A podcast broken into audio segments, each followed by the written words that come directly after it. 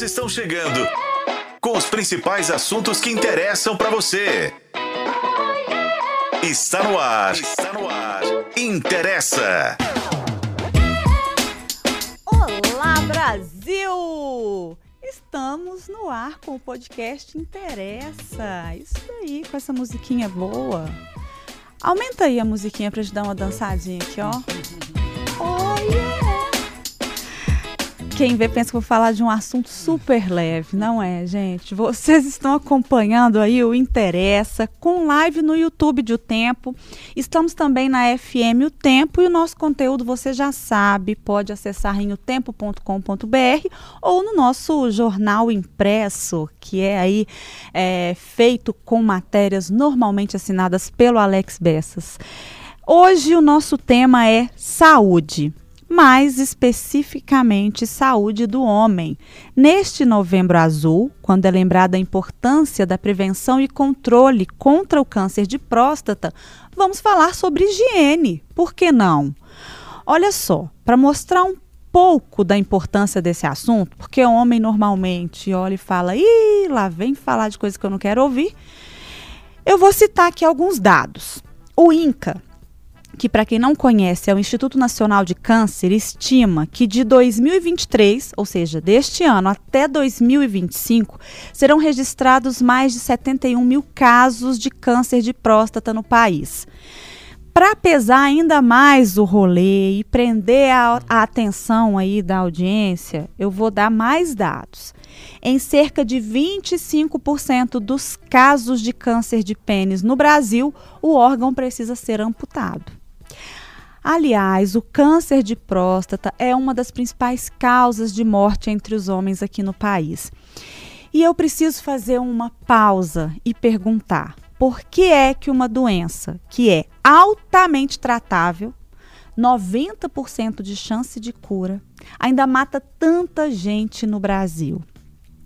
Essa pergunta aí é para pesar mesmo, para você que não está se cuidando, pensar eu posso estar nessa estatística ou não. Basta eu me cuidar. Né? E para conversar sobre esse assunto super leve, mas eu prometo que vai ser um pouco mais leve do que essa introdução que eu pesei de propósito, nós recebemos aqui o médico, especialista em medicina do trabalho, medicina da dor e cuidados paliativos pelo Hospital das Clínicas da UFMG, Henrique Rodrigues Lemos Silva, que é também pós-graduado em psiquiatria. Seja muito bem-vindo com esse currículo extenso. muito boa tarde, pessoal. Queria agradecer o convite de estar aqui né, no podcast Interessa. É, realmente é um assunto que não é tão leve assim, mas eu conto com vocês, né, para que o nosso bate-papo possa ser o mais leve possível e trazer o máximo de informação para todos os ouvintes, né, da, do nosso podcast aqui. Eu acho que você citou muito bem a palavra que é cuidar, e eu acho que a gente pode resumir tudo aqui do Novembro Azul na palavra cuidado.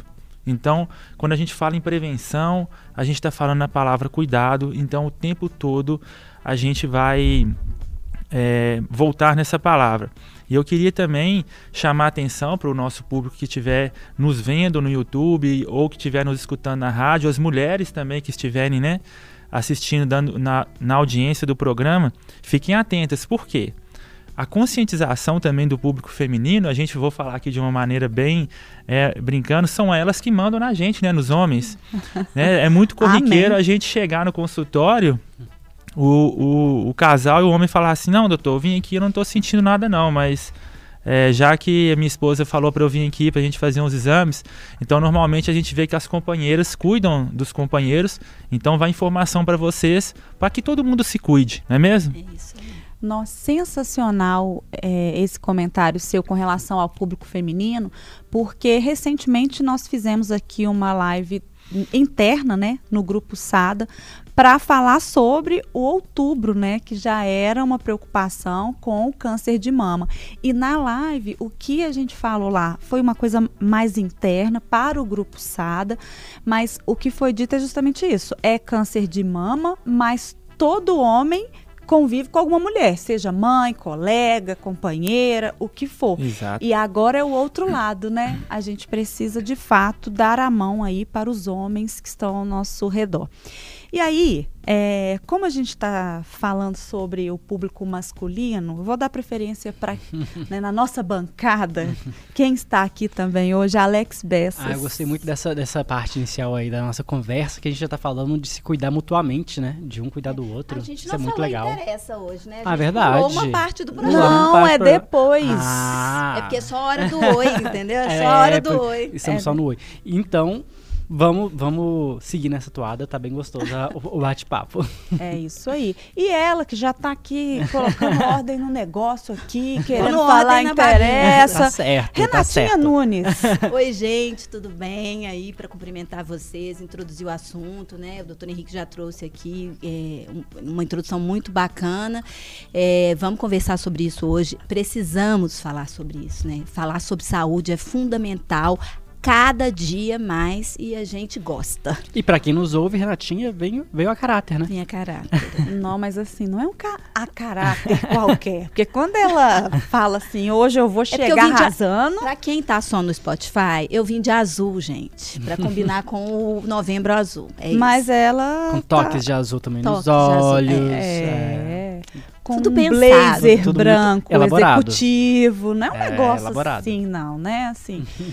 Enfim, quem estiver só ouvindo depois pode ir no YouTube só pra ver o look da Renatinha que tá valendo a pena. e eu vou falar uma outra coisa aqui que a Renatinha tá doida pra gritar. Olha só, gente. Eu vou trazer uma pergunta do dia que eu acho que é o- um- uma coisa que resume bem o porquê que tantos homens ainda morrem por uma doença altamente curável, porque é importante falar altamente curável. Na sua opinião, o que mais mata no Brasil? É o câncer de pró- próstata ou os tabus que envolvem o tratamento? Nós queremos sua participação. Mande mensagem aqui no chat, que vocês já sabem que fica aquela falazada que a gente ama, né? Esse podcast, gente, Renatinha, presta atenção. Pode deixar. Tem a sua participação e da Renatinha também. Porque se faz parte da sua vida, Alex Bessas. Interessa! Aê! Eita! A gente chama aqui um médico super renomado, com um currículo gigante, fica nessa falazada de cor azul e ele pensando assim: meu senhor. Então eu vou trazer aqui. Fica tranquilo que eu vou, Nós eu vou, entrar. eu vou trazer centralidade para os nossos colegas. Então vou começar com você que é a pessoa nitidamente mais sóbria que está aqui. é, responde essa pergunta, que é o que eu acho que é o, a- o grande cerne da questão, né? Tá no ar? É o câncer de próstata? É o câncer de próstata ou é o tabu, o medo que os homens têm do bendito exame, que é um sofrimento, tá, tá, tá, que mata mais? Que pergunta sensacional, né? Uma pergunta assim que vem mexer exatamente no cerne, né, no núcleo do problema do Novembro Azul, né, do câncer de próstata. Você até adiantou é, uma parte que eu ia falar, porque o pessoal fala assim, "Ah, doutor, quais são os fatores de risco da pessoa ter câncer de próstata? Existem vários. Idade avançada, é, obesidade, às vezes o comportamento sexual, tabagismo, tudo isso pode aumentar a chance de uma pessoa ter na história familiar, fo- isso é um fator de risco né, muito forte. E, mas eu ia falar assim, de todos esses fatores de risco existe um muito, muito, muito grave, que é o preconceito, que é o tabu. Porque todos os outros que eu falei antes, essas pessoas têm a chance de se tratar. E a chance de tratar, a chance de cura do câncer de próstata, gente, é 98% de chance de cura. É muito tranquilo, né? Agora, aquele que tem o tabu e que não procurou e que não descobriu, não diagnosticou, não chegou no tratamento, ele não teve a chance de se tratar. E aí a chance de morte para ele é de 100%. É de 100%. Então o tabu Por escolha, né? é o fator de risco maior do que qualquer outra coisa, do que história familiar, do que obesidade, tudo. O tabu é o maior fator de risco para o câncer de próstata. A gente veio do Outubro Rosa, né? Do câncer de mama. Só um, abrir um parênteses assim, né, para o nosso ouvinte ou quem estiver acompanhando a gente. É, o câncer nada mais é que uma, uma doença que é uma proliferação das células de forma desordenada, né, sem uma função específica e tudo. E cada câncer é diferente falar assim, ah, a pessoa tem pressão alta. Pressão alta é pressão alta. Agora, o câncer de mama, ele é diferente do de próstata, que é diferente do de, de pênis, que é diferente do de cérebro. Cada célula do corpo onde há o câncer, ela tem um comportamento diferente. O câncer de mama ele é mais agressivo que o, o câncer de próstata, muito mais agressivo. Então a gente está falando o seguinte: nós estamos falando de uma doença totalmente curável, que pode ser curada só com cirurgia né? Então, assim, é, é, eu gosto de trazer exemplo até de celebridades que tiveram câncer de próstata e continuam sua vida normalmente. Lázaro Ramos, que é um, né, um ator famoso brasileiro, é, ele teve câncer de próstata e a vida dele segue normal. Um exemplo pessoal, meu pai teve câncer de próstata. Tratou cirurgicamente, não precisou fazer químio nem nada, porque descobriu cedo. A cirurgia foi curativa. Ele viveu aí mais 20 anos, veio a falecer de outro problema absolutamente nada a ver com próstata, mas ele viveu 20 anos uma vida normal. Eu tive o meu pai por mais 20 anos. Né? Então você, homem que está ouvindo a gente, ou né, companheira que está aí, a gente também, eu, eu entendo que a gente tem uma responsabilidade não só conosco, né? Claro que a gente se ama, né? Nosso corpo e tudo, mas a gente tem uma responsabilidade com nossos entes queridos como um todo, com as pessoas que nos amam. E cuidar, prevenir, tratar o câncer de próstata, a gente consegue viver com eles pro resto da vida. Né? É um ato de amor, né? Sim. É. Renatinha, que, que você acha eu sobre? Acho que esse estigma social, do, o doutor Henrique trouxe muito bem, né? É, existe ainda, eu acho, muito fortemente no país um estigma social em torno da saúde masculina, né?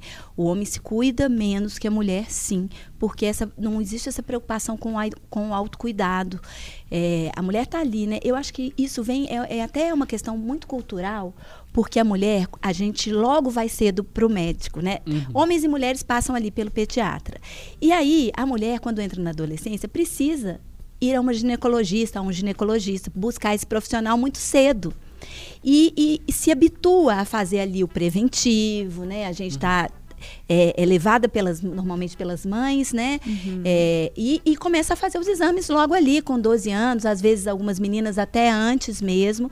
E, e exames que não são tranquilos não, também. Exato. E aquilo é. que a gente vai seguindo a toada de uma preocupação maior com a saúde, de um cuidado maior. O homem, eu vejo que depois que ele sai da fase do pediatra, e aí eu tenho um exemplo dentro de casa, que é o meu próprio filho, que tem 20 anos, depois que você sai dessa fase do pediatra, se eu não tô ali no pé para ir fazer um exame, para ir fazer um check-up, adeus. Ainda mais o jovem, né, que tem normalmente uma boa saúde, eles não querem muito ir ao médico, não. E isso é um conceito que vai seguindo vida fora do homem. Então, assim, eu acho que eu concordo plenamente com o doutor Henrique. Eu acho que a mulher está ali é, empurrando o homem para o médico normalmente. Aliás, o homem também, quando fica doente, é uma gripe. Alex, me desculpe, doutor Henrique também, mas eu vou falar. É uma gripe. Não, parece que vocês vão morrer, assim, é, né? Até geme. Nossa, a gripe é muito mais forte. Tudo é pior no é. homem. Gente, o trabalho de parto, né? Vocês conseguem ter uma, uma noção de 10% do que, que é uma gripe na gente, né? o trabalho basicamente é isso. É verdade. Então, assim, existe muito, isso é muito forte. Então, eu acho que para, para além da saúde, da questão genética, né, que uhum. envolve a, a, saúde também, e esses outros fatores que o doutor Henrique trouxe aqui, eu acho que esse estigma social, essa cultura precisa avançar. Acho que a gente está caminhando, sim, uhum. mas ainda acho que é a passos lentos campanhas como essa são de extrema importância, né? Porque a gente, embora esteja falando do câncer de próstata, é, a né, de, de cânceres masculinos também uhum. como um todo, porque isso se ampliou muito. Uhum. É, eu acho que o câncer de próstata deu um, um pontapé inicial para se falar sobre a saúde masculina. A gente está falando sobre um monte de coisa da saúde do homem, inclusive também da saúde mental. Porque a gente vê, às vezes, homens aí deprimidos, homens que, que às vezes perderam um emprego ou tem outro tipo de problema e que acham ali que são aquele ponto forte da família, que é essa força que o patriarcado ainda tem, e esses homens ficam ali deprimidos, se escondendo, é, não querer, com medo às vezes até de fazer um exame é, e achar que podem detectar alguma coisa. Só que eu acho que precisa mudar, porque a prevenção é o caminho da vida. Né? Eu acho que é, a gente precisa falar cada vez mais de prevenção no Brasil. Eu perdi meu pai para um câncer, né? Na verdade, meu pai teve três cânceres. Nenhum deles foi de próstata. Todos nessa região, cabeça, é, pescoço, cabeça. Ele teve um câncer de boca. Descobriu muito precocemente. Depois disso, ele viveu mais quase 20 anos depois do primeiro câncer. Depois ele teve um câncer de laringe, que ele perdeu as cordas vocais, né? Ele ficou sem a fala, falava com um aparelhinho uhum. que ajudava um pouco, mas era uma vozinha de robô. É, esse câncer foi muito, já, já baixou muito a saúde dele. E depois ele teve o câncer que tirou a vida dele, que foi um câncer de na base da língua, que é um câncer mu que, muito danoso, né? A gente, eu, eu conversei um pouco com o doutor Henrique sobre isso. Ele vai definhando a pessoa, né? E, e, e, é muito triste. Eu vou falar pela minha experiência pessoal e eu acho que dividir uma experiência pessoal aqui com os nossos ouvintes é importante porque é um alerta. Uhum. O câncer é uma do, doença que define as pessoas, que traz muita dor muita dor. É, é, é, a gente que é familiar é muito triste ver um câncer, cuidar de um câncer.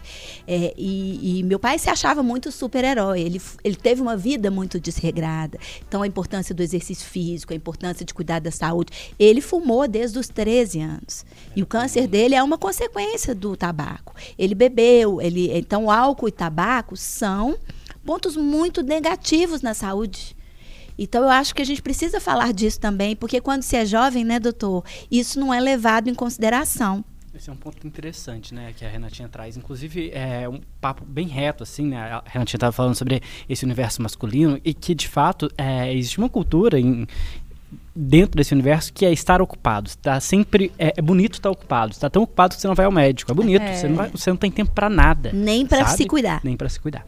E aí eu acho que o ponto de se cuidar é importante. E eu já queria trazer para o debate que é justamente é, qua, quais são as medidas, né, de cuidado para é, se evitar reduzir as chances de, de ser afetado por algumas dessas doenças que são aí do universo masculino.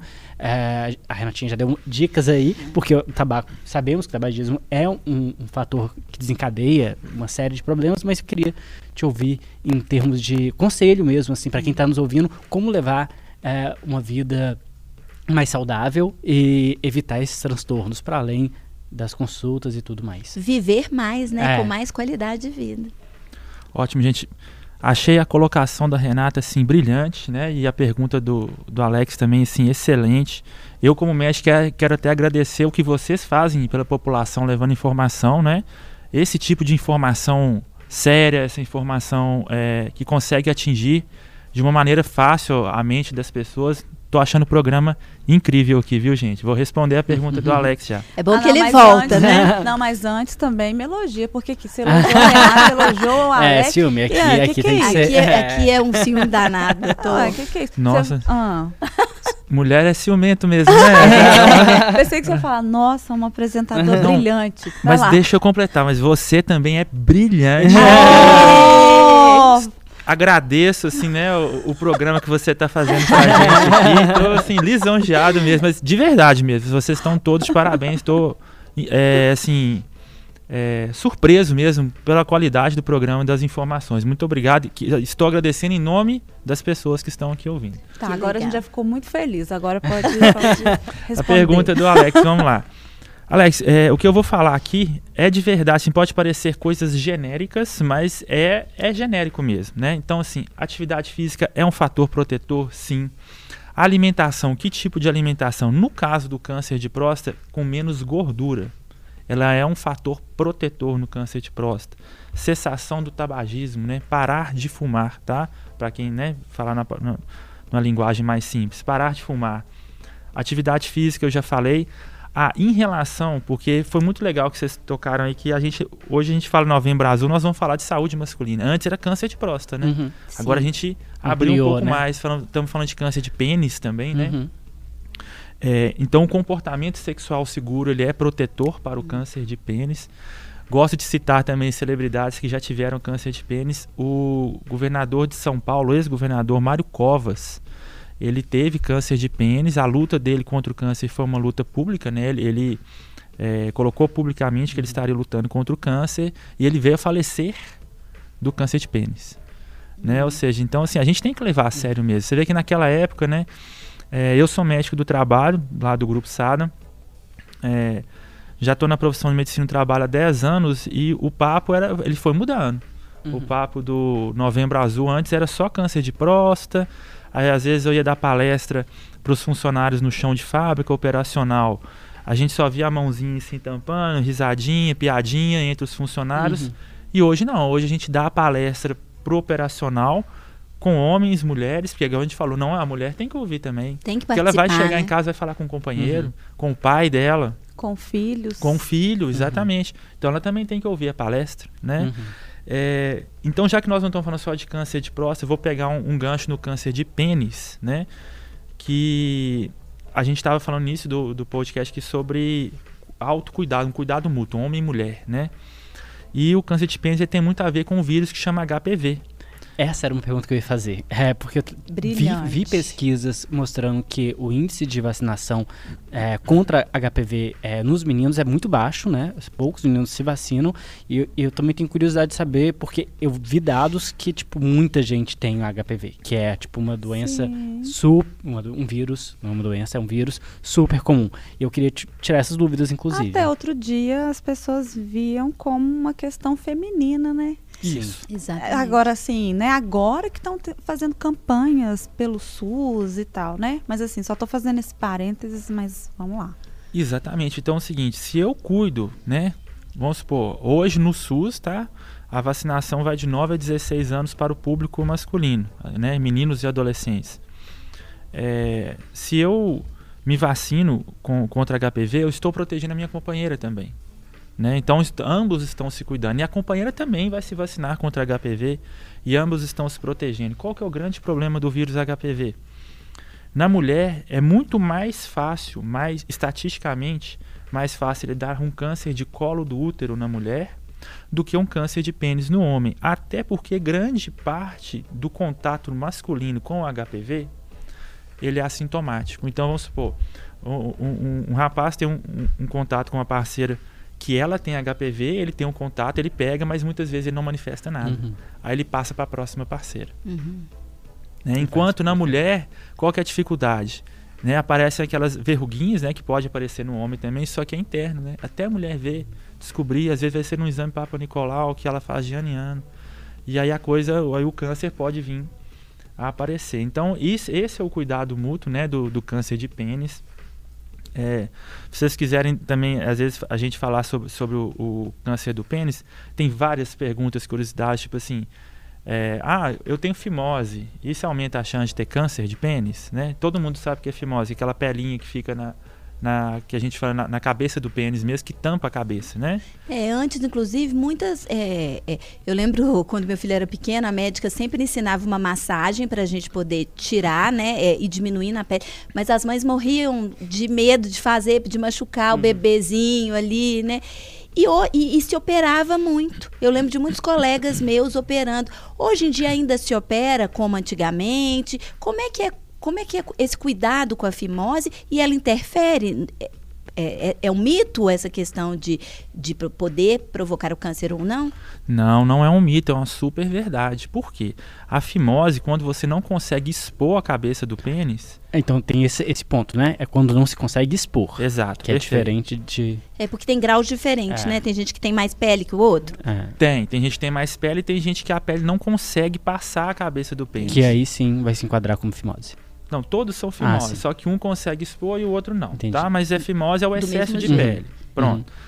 O que não consegue expor é indicativo operar por causa realmente da tanto por causa Entendi. que quando atingir né, a, a puberdade ele, ele for ter o primeiro intercurso sexual dele, aquilo vai atrapalhar ele no ato sexual e também pela chance de uhum. câncer. Mas fala assim, ah, mas é, tem pessoas que têm a fimose que conseguem expor a cabeça e conseguem limpar. Uhum. É indicado operar? Não, não é obrigatório, é opcional. Mas os estudos mostram que nos pa em países que por questões religiosas faz a circuncisão, né, que é retirada de toda a pele, uhum. a taxa de câncer de pênis é muito menor.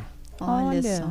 Então, mesmo que você que às vezes consiga expor a cabeça, ainda fica um pouquinho de sujeira. Uhum. E a circuncisão, ela, ela sempre é benéfica, ela é higiênica. Mães, não fiquem com pena, não é isso, doutor? Isso. Façam adequadamente o que tem que ser feito com os bebês. Depois eles vão agradecer mais pra frente. Sim. Perfeito. Tem uma polêmica agora também, gente. Sim. Já vou, vou trazer uma polêmica Traga. agora. É, teve um, um dado agora, é, uma nota técnica, não só do Brasil, é, do Mi- Ministério da Saúde e nos Estados Unidos, do CDC, é, que não fala dessa recomendação do exame de rastreamento populacional do câncer de próstata. Em 2015 já tinha tido uma técnica nesse sentido, agora se repete nesse ano. A, o- a Sociedade de Urologia, por outro lado, defende que se tenha. Então, assim, é, tem uma, uma certa bateção de cabeça entre órgãos é, se deve se indicar o rastreamento ou não. E aí aproveito para passar a palavra e te ouvir qual é a sua opinião sobre essa, essa nota técnica do Ministério da Saúde e do CDC, que já não indicam né, com essa necessidade do rastreamento, em é, oposição à indicação da Sociedade de Urologia. E o que, que seria, como seria esse rastreamento? Certo. Alex, ótima pergunta, né? Vou até dizer que é uma pergunta que até me apertou aqui, porque eu não conhecia essa nota técnica do CDC, mas sem problemas. Como diz, é, isso aí é medicina. Você vê o que, que a gente passa. Imagina Uhum. na época da Covid, né? Um falava uma coisa, outro fala que não, Nossa falou que a vacina que não não. volta. É isso aí, todo dia. Aí você fica lendo, estudando até 11 horas da noite, e amanhã, 6 horas da manhã, sai um outro negócio Outro que tá. negócio, sim, É isso, faz parte, né? Bom, assim, eu vou falar dentro do- do meu conhecimento, né? Não sou urologista, sou médico do trabalho, estou aqui nas campanhas de Novembro Azul e tudo, mas é, e o intuito nosso é passar informação é, de prevenção, né? E cuidado para os nossos ouvintes aqui. Então, em relação ao CDC, eu não consigo te responder se Uhum. está certo, se está errado. Não consigo me posicionar tecnicamente por não ser um urologista, né? E falar, ó, não, o CDC está viajando, não, Uhum. não posso te falar isso, né? do que, que eu me baseio? No- nos pro- nas diretrizes do Ministério da Saúde, da OMS, que é o que a gente sempre conhece. Então, pegando o que a Renata perguntou assim, então qual que é, ó, quando que eu tenho que começar a me preocupar? É, população geral, 50 anos. A partir de 50 anos você vai fazer um exame de sangue que deve ser o PSA, que eu vou voltar nesse negócio PSA. da CDC, que deve ser isso que está dando É. confusão, né? É o PSA ou o toque retal que ele falou? Eu vou olhar aqui agora. Tá, olha pra gente aí que a gente vai, vai Porque discutindo. o PSA é um exame de sangue. É, Exatamente. PSA, né? isso mesmo. É, não recomendo rastreio do câncer de próstata em homens no país é, com o exame PSA, isso CDC É. dos Estados Unidos. E, e tem um fundamento, fa- faz Aham. sentido o que, que ele está falando e eu vou explicar por quê. Então, assim, a gente faria o PSA, que é o exame de sangue, todo ano a partir dos 50 anos, só que ele não exclui o exame de toque retal, tá? Tem que fazer o exame de toque retal, a princípio, anualmente. É, pessoas com um risco, assim, tem um histórico familiar um pouco mais distante, ah, o meu tio e tal tem câncer de, pró de próstata, né? Ah, fala assim, ah, o meu familiar tem câncer de, de língua. Não, é de próstata. Aí a gente vai é, recomendar a partir de 45 anos. Quando o histórico familiar é muito forte, por exemplo, primeiro grau, meu pai teve câncer de próstata. Meu caso, pessoal, meu Uhum. pai teve a partir dos 40 anos. Né? Ou seja, para mim ainda faltam uns 25 anos mais ou menos para começar a fazer os exames. Né? Brincadeira. Mas qual que é o negócio do CDC? O PSA, que é o exame de sangue, ele é um exame que ele é muito específico e pouco sensível. Vou explicar para vocês o que é isso. Sensível é a capacidade que o exame tem de detectar algo. Então ele não é muito sensível, ele deixa muita coisa passar batido. E ele é específico. Se ele der positivo, é positivo mesmo, Uhum. porque ele é específico. Mas passou um tanto de positivo batido. Talvez seja isso que o CDC está falando. Uhum. Vale a pena você continuar fazendo o PSA, Uhum. Sendo que ele vai deixar passar muito caso positivo batido? Fica uma lacuna muito grande. E, ah, mas como que nós vamos pegar então? No exame de toque retal, tanto é que ele não exclui toque retal. Né? Eu, eu- eu ficava brincando quando eu estava na faculdade, eu falava assim, não, gente, tranquilo, até eu formar, até a idade lá, eles já vão ter inventado alguma coisa aí que não vai precisar fazer o toque e tal, né? Fazer as, as piadinhas. Mas, gente, não tem como. O toque retal ele tem um- uma acurácia muito grande. Muito maior que o PSA. Então não dá para se livrar. Ficar tapando o sol com a peneira. Com a peneira assim, tem, eu tenho paciente ah, no consultório que eu, doutor, vou fazendo só o PSA aqui, tá tranquilo, né? Falei, não, não tá tranquilo não. É. Eu queria até que você desmistificasse um pouco, porque eu acho, eu tenho a sensação, assim, pelo menos pelos homens que eu convivo, assim, que vocês ficam contando nos dedos quanto tempo tá faltando, fazem piadinha no bar, assim, ah, fulano já tá fazendo, ciclano. Parece que é um grande momento, assim. Aí eu fico imaginando é. que vocês são recebidos com vinho lá e, e fica, assim, cinco horas de exame. Parece que é um sofrimento do tamanho do cão. Eu queria que você falasse um pouco sobre como efetivamente é, porque aquelas pessoas que ainda não foram lá porque ficam ouvindo essas piadinhas, de fato acho que tem um bicho papão atrás da sala do médico, né? O que, que rola lá dentro? Vamos, vamos trazer para o Beabá aqui para o povo ir fazer esse exame. Gente, o exame do toque retal, você, né, assim, o que eu vivi, assim, na minha faculdade, tudo, se, se a gente cronometrasse ele, eu acho que não, não dura 30 segundos. Ah lá. Pelo amor de Deus. Né? É passado um gel, assim, o, o médico calça uma luva, passa um gel anestésico, tá? Um gel anestésico para diminuir a sensação de desconforto. Introduz o dedo e ele, ele palpa a próstata, né? Para ver se, se ela tá dura ou se tem um nódulo e tal. Não dura 30 segundos o exame. E com anestesia. Ah, não, gente, homem é mole é, demais. Meu marido acabou de fazer, não tem dois meses. Ele tem 49 anos. Meu marido tem 49 anos. E acabou de fazer o exame. Ele, ele não é o primeiro exame de toque, já é o segundo ou terceiro, porque ele teve, um, o avô dele teve câncer de próstata, então ele tem casos na família, então está fazendo o acompanhamento, inclusive fez também o exame de sangue, uhum. né, que, que, vai, que vai ser repetido, inclusive o médico pediu para fazer e repetir daqui, a, a, deu um prazo para tornar a repetir, acho que justamente para ter essa, essa contraprova, enfim. Mas. E ele falou isso, assim, antes de fazer o exame, ele tinha é, esses mesmos é, comentários uhum. aqui da Tata. Ai, ah, vou ter que ir lá fazer o exame, não sei o quê. Aí tudo vira uma brincadeira. Mas isso, isso, mesmo que em tom de brincadeira, para as pessoas que vão fazer sério, que não vão é deixar de fazer e, brin e brincam, o que, que acaba acontecendo? Isso se propaga de uma forma. Cria um monstro na cria cabeça. Um monstro, um mito que precisa ser quebrado, gente, sabe? É, o exame é um é a melhor forma de prevenção, é a melhor, é a Sim. necessária. E então, o que, que dói que mais, gente, né? É, porque é, dói mais o preconceito, eu Exato. acho, né? As pessoas uhum. precisam parar com isso. É, e acho que a gente, nós mulheres também temos papel fundamental nesse processo de estar tá ali dentro de uma mesa dessa, do, uhum. ou próximas de uma brincadeira dessa, nos posicionando, nos posicionando para dar fim a esse tipo de de conversa paralela, né? Uhum. Que, que termina com um grande Nossa, mito. Isso me lembrou uma tia minha que foi exatamente isso. É, tava na casa dos meus avós e aí um dos meus tios tinha feito o exame e o, o irmão dele foi zoar, brincar né, e tal. Ah, foi fazer. E a esposa dele logo se posicionou, foi, foi fazer. E você também devia fazer. Ponto. Exato. Morreu a risadinha, ninguém mais deu risadinha, foi ótimo. É. Ótimo, Igual, muito bem. O meu marido, ele faz desde muito novo, porque o pai dele teve.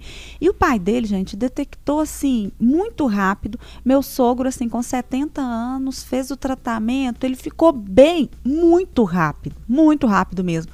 E o meu sogro tinha perdido um irmão para essa doença. Então, é, por isso ele estava com o check-up super em dia. Então, meu marido, em bar, quando os amigos dele brincam, ele fala: Ô, gente, vocês estão rindo, mas eu vou falar para vocês, vocês têm que ir. Aí ele pesa o rolê, vocês hum. têm que ir mesmo, que não sei o quê. Aí eu tô rindo aqui porque tem um grupo da família dele, um grupo maior, que tem primos e tal, que ele mandou em caixa alta aqui, ó. Tô até Atenção, pessoal, estão com a dedada em dia e mandou duas matérias uhum. falando da campanha. E ele fica na cola dos primos. É isso aí. e é isso, né? A gente tem que propagar o lado da informação correta, né? Eu queria, queria até trazer uma questão aqui, mais uma, é, sobre o, o, câncer de próstata e a importância, né? A Renatinha comentou que se fez um exame, depois volta a fazer é, esse rastreamento, mesmo quando o diagnóstico quando há um diagnóstico positivo, é, me parece que esse rastreamento é contínuo para ver se há necessidade cirúrgica ou não, porque esse câncer ele tem uma coisa, né? eu estava lendo sobre tumores indolentes, que são aqueles que não evoluem clinica, clinicamente conforme a idade do paciente. Então, quer dizer, pode descobrir um câncer, mas que ele não vai evoluir, então é melhor deixar ele quieto. É meio que isso? É exatamente isso. O câncer de próstata, a gente está falando, ele tem grande chance de sucesso, de cura, né, 98% de chance de cura porque ele é indolente. Ele é muito lento, ele é pouco agressivo, né? Então acontece, se você descobrir um câncer de próstata, né? Eu já tive pacientes assim no, no hospital, né? Que eu trabalho com cuidados paliativos e tudo, com 80 anos, descobriu por um acaso, um acaso que ele tinha câncer de próstata. O que vai ser feito? Nada. Ele não vai morrer disso, ele não vai sentir dor disso, ele vai morrer de outra coisa. Um AVC, um infarto, tudo porque ele é um câncer muito indolente. Né? Agora, se, o, se ele aparecer com 50 anos, e isso também eu já vi pacientes assim, não sente nada, ele é indolente, devagarzinho, devagarzinho, com 70, quando ele der sintoma, ele já invadiu a coluna, ele já invadiu o vaso sanguíneo, linfonodo e tudo. E aí chama nós lá, uhum. né, do cuidado paliativo, medicina da dor, para tratar a dor oncológica. É muito triste. Que é terrível. O que, que é, quando você fala indolente, você está querendo dizer? É lento, ele é lento. devagar. Ok sabe? Ele cresce muito devagar, então assim, e ele se espalha, ele não tem muito poder de se espalhar. Uhum. Isso nós estamos falando que em 5 anos. Agora, Sim. de 50 até os 70 anos, a gente deu tempo de sobra uhum. para ele fazer Sim. o que ele quiser, né? É muito tempo. Mas agora, se a gente pensar que a população está vivendo cada vez mais, né? Então, até o, o que que é o, o, o qual que é o limite do ano para se tratar, né? Porque aqui em Minas é o segundo estado com maior número de pessoas com mais de 100 anos, né? Nossa. Então, para uma pessoa que vive 100, 80 anos é novo. A gente vai ter que mudar esse, esses cortes, né? Tipo assim, ah, descobriu com 80 anos não vai tratar? Nós vamos ter que tratar, é. porque né, ele pode viver até 100 ou é. até um pouco mais, né? Isso, isso vai mudando, é dinâmico mesmo. A medicina é dinâmica, as coisas vai indo e vindo. Eu queria levantar um, um, uma outra bola aqui, muito interessante nessa parte de preconceito, que até um tempo atrás, o, o principal tratamento da, do câncer de próstata no inicial é a cirurgia. Tira a próstata, se ele não espalhou para outros órgãos, é cura. Está uhum. curado. Você não precisa fazer nem químio, nem nada. Meu pai não precisou fazer nada. Tá? Então, e o meu pai, acho que ele operou, ele tinha 52 anos, mais ou menos. Novo, né? Novo. E curou. Não precisou fazer nada. Só que eu já ouvi no meu consultório, o paciente é o mesmo que ficava falando assim: tô fazendo PSA, não precisa mais nada não, né? Eu falei: precisa sim. Tá de boa, não, não tá de boa não. É, eu falei assim: mas doutor, eu prefiro, porque eu sei que tem que fazer cirurgia se der o câncer. Eu prefiro ter câncer do que ser broxa. Meu Vou levantar essa bola aqui. É isso essa questão da virilidade né, masculina, como que o homem foi criado para isso e como isso pode trazer consequências tão graves. Mas tem uma notícia muito boa é, sobre eu isso. Vou, vou, perguntar, inclusive, é incapacitante mesmo? É, uma, é a cirurgia vai ser necessariamente incapacitante? Esses procedimentos, de, o tratamento é incapacitante, de fato? Pois é, a notícia boa, assim, de, sei lá, uns quando eu estava estava estudando anestesiologia, fiz especialização, então, deixa eu ver, uns 6, 7 anos atrás, iniciou-se, eu vi iniciando nos hospitais a cirurgia de retirada da próstata, prostatectomia que chama, por vídeo. E é uma técnica tranquila, viu, gente? Coisa tipo assim, igual hoje tira vesícula por uhum. vídeo e tal. Essa essa técnica cirúrgica, ela não tem nenhuma chance da pessoa ficar impotente. Então não é incapacitante. no SUS, todo mundo tem acesso a essa opção? Eu não sei te dizer hoje como tá, mas eu acredito que sim, porque é uma técnica cirúrgica tranquila, assim, não tem nenhum bicho papão de diferente, não, sabe? Assim, é uma técnica que chegou há uns sete anos atrás, então eu imagino, eu tô imaginando, tá? Sim. Que no SUS hoje isso é totalmente acessível. E a técnica anterior, ela tinha uma chance de quantos por cento disso acontecer? Ou, oh, era uma chance considerável, tá? Uhum. Considerável. Por quê? É, tem, vou tentar explicar assim. A, gente, a, técnica anterior ela fazia um corte bem na região assim abaixo do umbigo. E aí quando o médico acessava por ali a próstata, ele cortava também para tentar chegar lá alguns nervos que eram responsáveis pela inervação do pênis, uhum. que é responsável pela ereção. Uhum. E aí cortava esse nervo e era irreversível.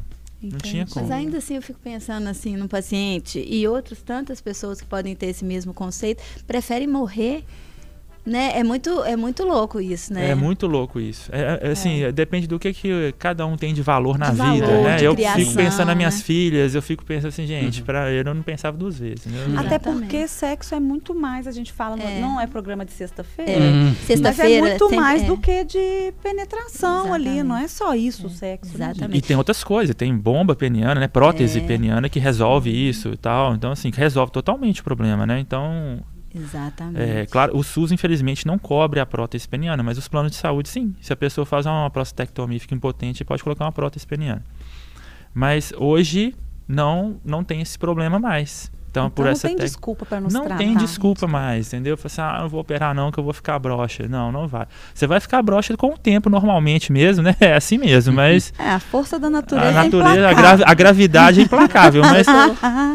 Eu te perguntar uma coisa. Eu queria voltar, assim, a gente está falando isso ao longo do programa inteiro, do podcast inteiro, mas eu queria voltar nessa questão da conscientização, né? Que gente, das campanhas e das empresas, das, da responsabilidade das empresas no trabalho de conscientizar seus colaboradores em relação à saúde.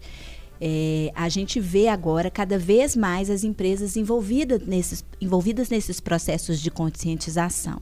Né? Então, como médico do trabalho, e, a- e a gente, como colaborador que passa a maior parte do nosso dia, muitas vezes no trabalho, é, participar desses projetos é muito importante. Né? Conta um pouquinho para nós como é que você está vendo esse cenário hoje. Ótima pergunta, Renata. Então, nesses 10 anos que eu atuo como médico de trabalho, hoje eu sou médico do trabalho do Grupo SADA, né? Até atuo na planta de Igarapé. E a gente tem uma equipe nota mil lá que trabalha nessa parte de promoção de saúde. E todo ano a gente tenta se reinventar nas estratégias, né? Igual eu falei, nesses 10 anos, desde as palestrinhas no, no chão de fábrica, que a gente via que era só homem fazendo piadinha e tampando a boca, agora a gente vê mulheres, né, se conscientizando, os homens, então a gente já não vê tanto as piadas e a gente tenta às vezes lançar mão de algumas estratégias até estratégias até lúdicas mesmo, por exemplo, assim, colocar algum cartaz ou um adesivo no banheiro masculino, falar assim, ó, ó, não é só não é só a mão que tem que lavar, né? Cuide também do seu amigo, vamos cuidar da higiene e tudo, porque a gente tá falando do, do câncer de pênis, né? Então a higiene não é só as mãos que é para você lavar, ou então assim, ó, lembre do exame, tudo. Então assim, algumas estratégias mais descontraídas, mas para sempre tá lembrando ali dessa conscientização aí do do Novembro Azul. Então, o que eu vi desse tempo para cá é realmente uma eu acho que essas estratégias são eficazes, sim. Né? Eu tentei buscar até dados do, do governo para a gente trazer para vocês aqui para falar assim quantas vidas um programa um- uma campanha de Novembro Azul salva ou de Outubro Rosa, né? E não tem esses dados, a gente não tem. Infelizmente, né? É uma coisa que é difícil até de Nas mensurar. suas consultas, as pessoas falam mais isso que antes? Por exemplo, esse assunto é mais tocado é, na- entre os colaboradores, por exemplo? Assim, eles se sentem hoje mais à vontade do que há 10 anos? Sim, é, tanto pensando no primeiro consultório, vamos supor, assistencial, que eu atendo as pessoas cuidando delas. Aí é mais comum. Antes os homens não perguntavam, mas hoje todos perguntam do PSA. Às vezes tentam dar uma escorregada aqui ou ali do toque retal, mas o cara já pelo menos ele se preocupou em fazer o PSA. Antes ninguém perguntava assim, doutor, você pôs aí o PSA? E às vezes eu falo assim, não, só você não tem idade para isso ainda não. Ou então eu falo assim, não, mas põe assim mesmo, doutor. Eu falo assim, não, não gasta dinheiro à toa não, faz na hora certa. Mas a pessoa está preocupada, né? sim. E quando eu tô na, por exemplo, no grupo SADA lá com o médico de trabalho, às vezes o- os trabalhadores fazem exames de sangue relativo à função deles e tudo, relativo ao trabalho. E aí eles perguntam assim, doutor, nesse exame de sangue que eu fiz aí, tem um de próstata que vocês fizeram? Aí eu assim, oh, infelizmente não, mas eu posso pedir para você e tal. Então assim, o pessoal tá ligado, né? Estão atentos. Mostra uma mudança de comportamento, né? Com certeza, e, ou seja, vindo deles, né? Uhum. Ou seja, nem, nem fui eu que falei, eles, eles perguntam. Então, assim, isso é. Ou seja, tem efeito essas campanhas, seja a nível de políticas públicas, né, do nosso país e até mundial, e seja dentro das empresas. As empresas incorporaram isso, né? Hoje as grandes organizações, o Outubro Rosa e o Novembro Azul não falham. E graças a Deus, muitas empresas também têm feito excelentes campanhas de Setembro Amarelo, Janeiro Exato, Branco, porque a saúde mental, assim, ó, tá né, estampada, assim, hoje na nossa sociedade. É, acabar com esse, como, como se diz, esse preconceito de falar que é frescura, né? Isso Uhum. não existe. É, então, exato. E como anda junto, né? Como está atrelado, né? Como é importante a saúde mental estar em dia, para o corpo também seguir assim, né? É, a gente fala aqui no Interesse dos tantos temas que a gente trata aqui, e a gente é, fala muito sobre comportamento, a gente fala que o segredo da vida é o equilíbrio, né?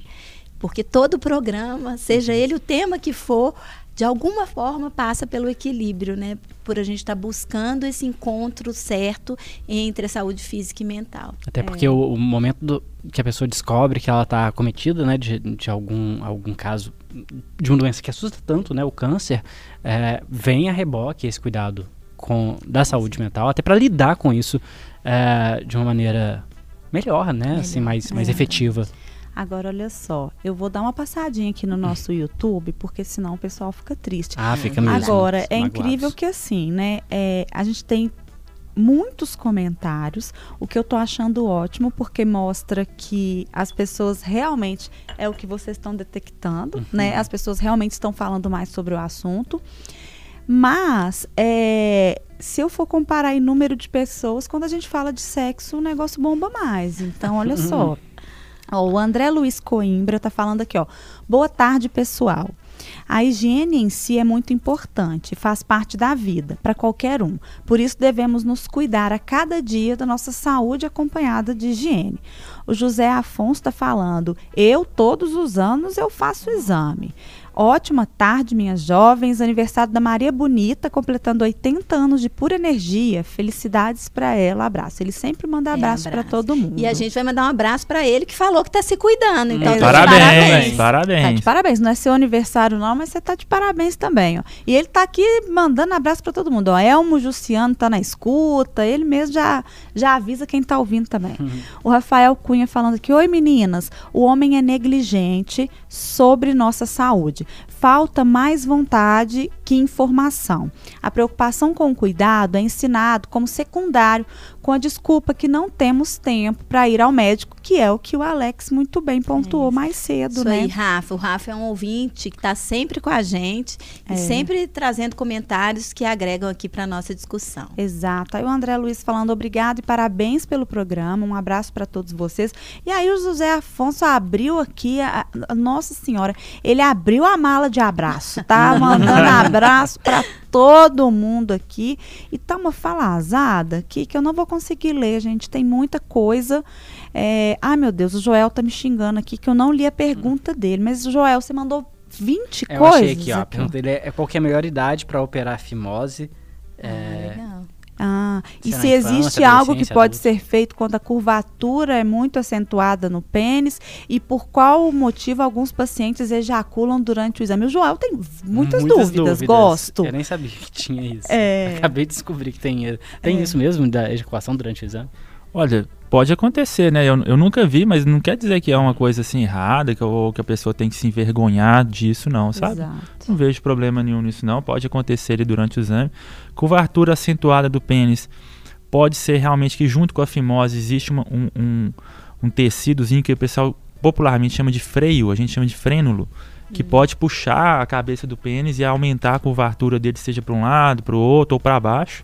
E aí tem que uma mini cirurgiazinha que é só cortar esse frênulo e vida que segue.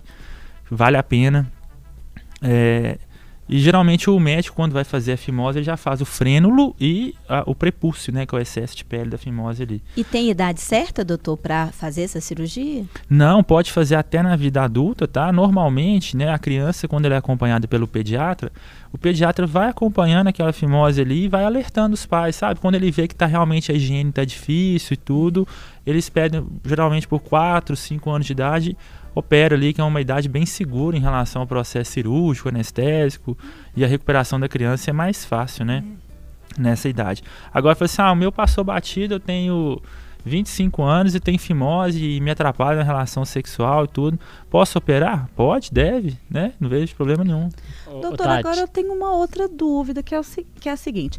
No caso de câncer de mama, é, é mais comum a partir de uma certa idade, mas tá, tá tendo cada vez mais um número de mulheres que estão tendo mais novas. E aí, para o nosso caso, a gente tem como se observar, né? Fazer é, a gente mesma palpar os seios e a gente consegue detectar. Além de que a gente vai mais ao médico. A gente né? vai mais ao médico e a gente mesmo pode fazer esse autocuidado. No caso dos homens, necessariamente, é, o câncer de próstata ele acontece a partir de X idade ou existe também caso mais precoce? E qual que é o sinal que o homem tem que ficar em alerta, já que ele não vai fazer o exame tão precocemente?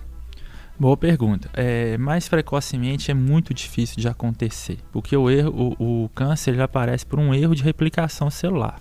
Então, quanto mais velho você é, mais replicações você tem ao longo da sua vida e estatisticamente maior a chance de erro. Então, ele vai aparecer por isso, porque ele vai aparecer mais tarde, né? É, então, assim, o câncer de próstata hoje não é uma preocupação dos homens em idade mais nova. Eu entendi que você falou, as mulheres estão sendo acometidas por câncer de mama Sim. mais novas, né? É, mas no caso do sexo masculino a gente ainda não tem observado isso. Pode mudar amanhã, pode ser que o Alex chegue aqui na hora que estiver saindo do estúdio e falou que a CDC E falou. É. É, já mudou. CDC, Já mudou. polêmica, É. CDC. E, olha, tem mais uma pergunta aqui, ó. Se Hum. o ciclismo pode ser um fator de risco para o câncer de próstata. Confesso que eu nunca ouvi falar disso. Não, não é. Ai, gente, que isso, é- Meu marido é ciclista. Pergunta do Rafael Cunha. Não, não é um, um- fator de risco por câncer de próstata, apesar do, do ciclismo ou operação de máquinas com vibração, sabe aquele pessoal que opera empilhadeira e tudo? É, essas atividades elas alteram o resultado do PSA, mas elas não têm chance de, Ah. de câncer de próstata. Que coisa entendeu? curiosa isso. É, você- o PSA tem que fazer um jejum de sexual de uma semana, não pode andar de bicicleta, não pode montar cavalo, não pode operar máquinas que vibram muito, nem dirigir em excesso, por exemplo, caminhão que vibra demais e tal. Porque- Pegar ônibus. Nossa, porque, vibra, tá? porque isso pode alterar o resultado do PSA, mas não necessariamente a pessoa tem um câncer. Ah, daí vem um mito, então. É. Que Curioso. Bem né? curioso isso, não fazia ideia. Nossa, nem eu. Agora, se a gente for pensar em termos de mitos, tem outros mitos que chegam até você no consultório? Porque a gente viu aqui alguns já, né? Que é a questão do. do- E aí tem até o que, no- o que todo mundo achou que era mito e que é verdade, que é, né, é, é a questão da cirurgia, mas tem outras é, coisas que chegam para te perguntar e que são absurdas, que você fala assim, não, não é. Nossa, estou pensando aqui agora, mas de cabeça eu não estou conseguindo lembrar nada de uma, alguma pergunta específica que já me fizeram. Eu falei assim, não, não esquece isso. Não, até Quando, que quando não. a gente fala é, de comportamentos sexuais, né, que podem é, favorecer o surgimento do câncer de pênis, por exemplo, eu queria que você desse esse toque também sobre é, Ah, que- do que, que a gente está falando, de, de que comportamentos são esses. Certo, principalmente relação sexual desprotegida, né? Nós estamos falando com o uso de camisinha mesmo, porque a camisinha impede o contato né, da- do pênis mesmo com os líquidos eh, vaginais, etc. É ali que acontece a troca de HPV, de vírus, né? Então, assim, é, é o contato mesmo do pênis com o colo do útero lá dentro, e esse líquido sexual é que vai ter a troca mesmo do, do vírus HPV, e então esse comportamento é que é perigoso, né? É, então, eu assim, eu vou até levantar uma outra bola aqui que não é nem o, o, o foco assim do, do programa, mas por exemplo, é, até o, o sexo oral, né, é, desprotegido e tudo, o vírus HPV ele pode se implantar nas cordas vocais, ele pode se implantar na, né, na boca e tudo. Então, isso também é um comportamento sexual arriscado para a aquisição do, do vírus HPV. Tá? Eu não estou aqui para dizer o que é certo e o que é errado, cada um pode Uhum. fazer o que quiser. Estou só alertando que existem alguns riscos Que é um fato, né? é um fato e que as pessoas, né, podem, quando for, né, tomar suas decisões, ter isso em mente. Doutor Uma das Henrique. questões é, inclusive, às vezes, pedir exame, trocar exames, É, né? Exato. Exato. Entre os parceiros, no começo de relacionamento, por exemplo, né? Uhum. Doutor Henrique, muitíssimo obrigada pela sua participação. O tempo aqui voa quando o papo tá bom. Ah, Daria Uhum. pra gente ficar aqui mais duas horas Verdade. tirando dúvidas aqui. Mas olha, gente, a gente falou com o doutor Henrique, que é médico especialista em medicina do trabalho, medicina da dor, cuidados paliativos, enfim, com esse currículo aqui gigante. Volta para conversar com a gente mais vezes? Será um prazer, vocês são muito, muito legais. O programa foi assim, nota mil, trazendo essa informação para os ouvintes, né, que estão, o pessoal que está acompanhando, informação de altíssima qualidade. Muito bom, muito obrigado. Posso fazer um agradecimento aqui? Por favor. Queria agradecer eh, a equipe de, de de, promoção de saúde né, corporativa do Grupo SADA, principalmente Elaine, que foi quem fez a, a, intermediação de eu estar aqui no programa com vocês. Então, eu queria agradecer é, ao contato dela, agradecer também a equipe de saúde é, do Grupo Sada, que tem promovido campanhas aí de Outubro Rosa e agora Novembro Azul, Setembro Amarelo foi incrível também com algumas lives. Então queria agradecer a toda essa equipe que me apoia aí, agradecer a vocês e a todos os ouvintes também. Doutor Henrique, deixa sua arroba no Instagram para quem quiser te seguir. Sim, vou deixar o meu arroba, vou falar devagarzinho aqui, eu tenho dois arrobas, tá gente? O primeiro é arroba dr Henrique Dor que é o meu perfil, que eu sou especialista em dor e cuidados paliativos, e o outro perfil é o arroba drhenrique.ocupacional, que está relacionado à saúde ocupacional, essas campanhas de nível corporativo e tudo mais. Foi muito legal, gente. Muito obrigado mesmo. Nós que agradecemos. Valeu. Aí, tá vendo? A gente tem aqui, gente, no grupo SADA, né? É, nós temos especialistas, assim, que cuidam da nossa saúde, por isso que a gente chega aqui nessa alegria. é, exatamente. Alex, suas considerações finais, meu bem. Ah, é isso, gente. Escutem os conselhos do Dr. Henrique. É. meu toque é esse. Renatinha Nunes. Ah, eu queria encerrar com uma pergunta. Se o preconceito vale a sua vida? Fica a dica, assim, para pensar. Ô, gente, depois dessa fala, eu não tenho nem coragem de falar nada. é isso, o preconceito vale a sua vida? Eu acho que não mas você pode pensar aí, né? É bom que você reflita, vai... reflita. É, é bom que você vai pensando no feriado uhum. e marca o médico logo no início da próxima semana. Segunda-feira é dia bom para marcar médico. É ótimo, é ótimo dia para marcar médico, repensar a vida, pensar em não beber nunca mais, essas coisas todas, né? É isso. É verdade. Então, gente, olha só, antes que a gente estenda nas considerações mais um programa de uma hora, amanhã tem mais interessa. Oba. É feriado, sim. É um dia difícil para boa parte das pessoas pessoas, sim, mas pode ser um dia um pouco menos triste se você acompanhar o Interessa às duas da tarde, porque aqui você vai rir um pouco, vai esquecer um pouco das dores, né? Então, ó, às duas da tarde estaremos aqui e para quem tiver aí de feriado, viajando, assiste depois. Eu não vou estar aqui não, mas eu vou assistir junto com vocês. Um beijo e até a próxima. Até. Beijo, tchau, gente. Tchau. É, valeu. Tchau.